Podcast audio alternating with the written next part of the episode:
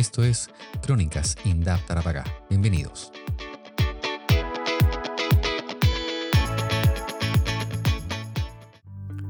Hoy, el plan de sustentabilidad y transición a la agroecología es una realidad que hace ya dos meses está desarrollando INDAP con sus usuarios en la región de Tarapacá. Bajo la metodología de las escuelas de campo en transición agroecológicas que permiten un proceso de aprendizaje colectivo sobre la base de la experiencia que ya poseen los agricultores y agricultoras, INDAP está trabajando con esta mirada en una de las acciones claves que corresponden también a la Estrategia Nacional de INDAP 2023-2030. Es por ello que la localidad precordillerana de Nama, comuna de Camiña, provincia del Tambrugal, distante a unos 230 kilómetros de Iquique, tuvimos la posibilidad de compartir con los pequeños productores junto a profesionales de INDAP, tanto de la región como de nivel central, para conocer la partida y el primer capítulo del plan de sustentabilidad y transición a la agroecología en esta zona del país.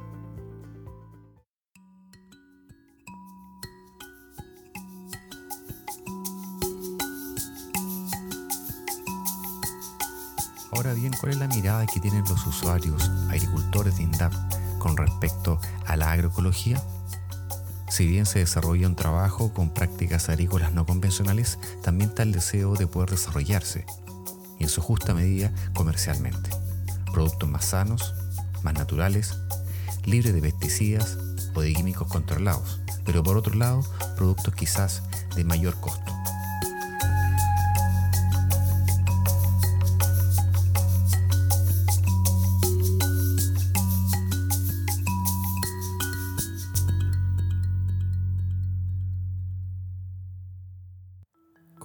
Con Margarita Quispe, agricultora de la zona de Camiña, y con Juan Maita, ingeniero agrónomo profesional, quien trabaja precisamente con los pequeños productores de esta comuna para conocer cuál es la mirada que tienen con respecto a la agroecología.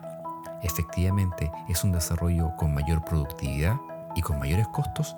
¿Cuál es la reflexión que ellos traen con respecto a sus prácticas en las cuales muchos de ellos ya vienen desarrollando la agroecología?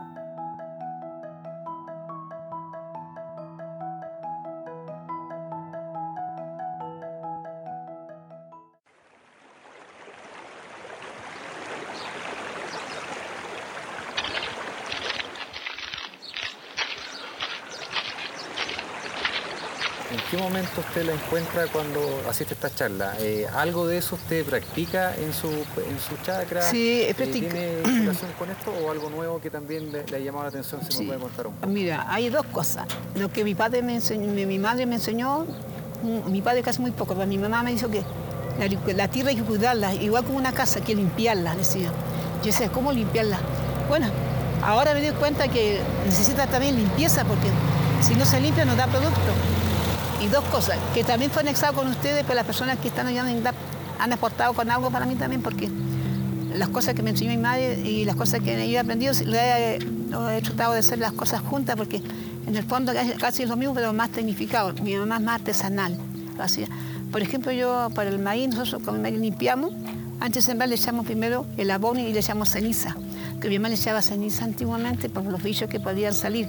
A pesar que antes no había tantos bichos porque se usaba la raspa. La raspa tenía mucha sal. Mi mamá decía que la sal mata a los bichos, decía ella. Yo sé que la sal, decía. Sí, mi mamá, mi mamá después decía, yo después te voy a explicar, hija. Ah, bueno, ya. No me llamaba la atención tampoco, ya. Ahora, que yo soy adulta mayor, entiendo que las cosas que ella me decía, y hago memoria, porque tantos años que yo no lleva la práctica, mi marido también él también se cuida en el campo, pero es de la cuarta región, entonces él también dice que los abuelos, él se crió con una abuela, y la abuela le enseñó muchas cosas también de agricultura. Pero otro tipo de agricultura, porque es de la cuarta región, más región más grande al pueblo, otra la lenteja, esas cosas. Acá se siembra el maíz, otro, tipo de verdura, entonces hemos estado yendo, compartiendo las cosas de él, de su, donde nació él, y yo de las cosas que nací en Camiña, hemos compartido y hemos hecho las cosas que él sabe un poco, yo soy poco, y hemos compartido nuestra que cómo se cosecha, cómo se siembra, eh, cómo se el abono que usaban antes con el abono de ahora actualizado. Mi nombre es Juan Antonio Maita Maita, mi profesión es ingeniero agrónomo y trabajo en la comuna de Camiña como coordinador del PDTI.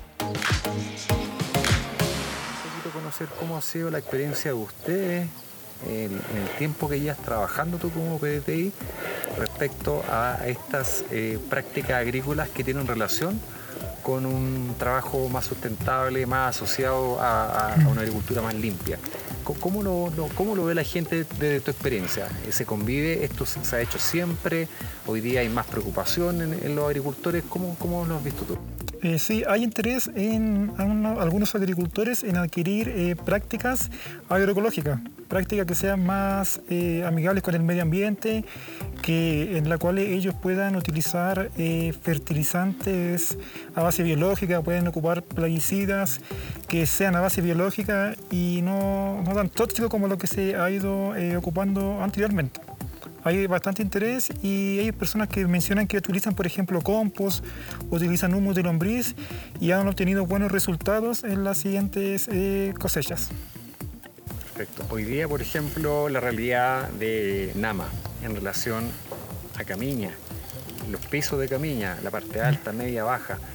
Eh, si nos puede describir un poco las labores de agrícolas que tienen los, agricultores son distintas. la alimentación que, producen es distinta. ¿Se me puede explicar un poquito eso? ¿Cuál es la diferencia que hay?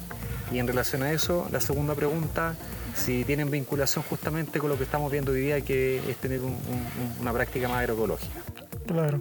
En la localidad de Nama, los usuarios que existen, que son 10, en esta localidad ellos están dentro de un programa eh, llamado CIPAN, en la cual ellos están en una etapa de transición agroecológica, en la cual están pasando de utilizar los plaguicidas y fertilizantes convencionales a, orgánicos. Ellos están adoptando estas prácticas y la, actividad que se está embarcando el día de hoy va justo en esa misma línea, ya que busca fortalecer eh, mediante unos especialistas que lo están capacitando el poder eh, utilizar estas prácticas y el poder eh, aprender nuevas prácticas también respecto a la agroecología. Entiendo. Y en el caso de, los agricultores que trabajan en Camiña, en los distintos pisos, bueno, ahí siempre se habla de la zanahoria, del ajo, la cebolla, el, maíz. El maíz. Ya. Y ahí, ¿qué ocurre con la, relación de, estos productores con este tipo de, cosechas que tienen eh, con tan fuerte sello que tiene Camiña como son la zanahoria, el ajo y el maíz respecto a las prácticas más, más sustentables? Claro, eh, principalmente las prácticas son ya más convencionales en, los otros sectores. Eh, existe, eso sí, interés. De hecho, en la actividad de hoy eh, más del 50% de los participantes son de las otras localidades. Por lo tanto, existe el interés de los agricultores. Ellos entienden de que, de que necesitamos producir alimentos más sanos para que el consumidor pueda eh, adquirir eh, alimentos más beneficiosos para su salud. ¿ya? Pero existe ese interés en la, en la comuna. Y el desafío, quizás que todos se preguntan, su rentabilidad. Son mm. productos más caros, la gente está dispuesta a comprar más caro por algo más sano, estamos en una transición, eh, es difícil, ¿cómo lo ves tú? Eh, yo creo que es un desafío, ¿ya? Eh, existe gente, existe población que entiende que, que necesitamos consumir alimentos más sanos, por lo tanto hay un nicho, hay un mercado que se puede abarcar. pero como le digo, es un desafío, ya que mediante estas capacitaciones es importante demostrar de que se puede producir eh, con, agroecológicamente hablando, se puede llegar a la misma productividad que con, el manejo convencional y quizás mejorarlo y que se puedan obtener eh, buenos calibres y plantas sanas. Pero es importante que se pueda demostrar mediante este aprendizaje que se está obteniendo. Sin duda alguna, estamos frente a un gran desafío de una agricultura mucho más sustentable la agroecología es un enfoque no convencional que es una vía válida, tremendamente demandada por la población para adquirir y consumir productos más sanos. Margarita Quispe da cuenta como usuaria que se está abriendo espacio con otros tipos de cultivos con alimentos mucho más sanos para llegar a la población son como nosotros lo hacemos, porque puede ser que son cosas que son, con el tiempo pueden ser bien, pero con el tiempo a futuro va a ser mal, me claro. Porque nosotros creamos nuestro abono, que es guano y la ceniza. Ella me nombra mucho la ceniza. Bueno, algo de eso, mm. señora Margarita, usted ha escuchado aquí las charlas con el profesor Enzo. Usted lo hace, practica cierto eh, una agricultura mucho más, más verde, más limpia. Por lo tanto, de alguna manera lo que usted está haciendo viene a, a, revalidar lo que hoy día está mostrando este plan de sustentabilidad que se está haciendo en este piloto acá en, la localidad Nama. Mm. ¿Usted cree que esta agricultura más, más limpia eh, es productiva, eh, se permite, permite la, desarrollarse comercialmente o, en el caso suyo, por ejemplo, usted produce ajo o choclo, lo vende aquí en, el pueblo. Eh, sí, los camiones vienen a comprar ahí, pero le pagan barata a uno. sí, ¿Usted trabaja, por ejemplo, mm.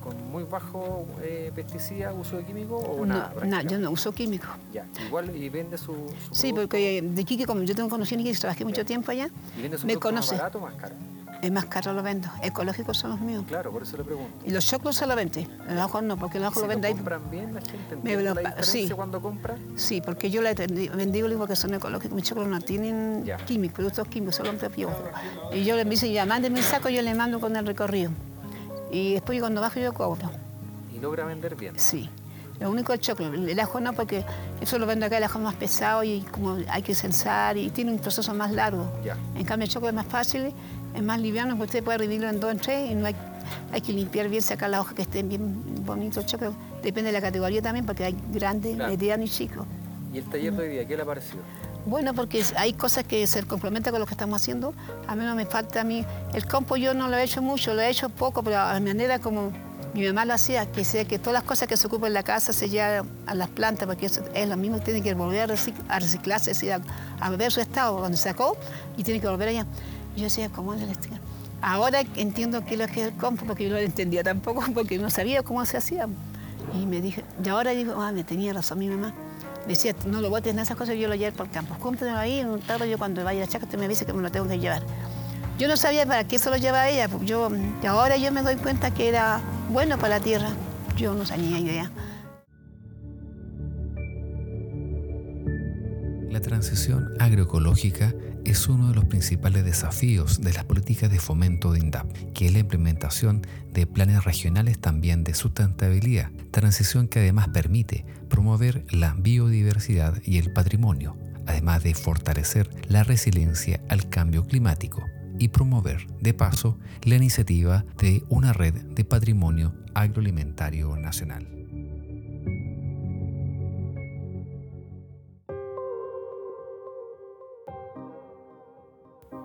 Bien amigos, así damos término a un nuevo capítulo de Crónicas Indap Tarapacá, con grandes invitados y grandes temas siempre frente a los desafíos de lo que significa la agricultura del desierto junto a INDAP. Nos vemos.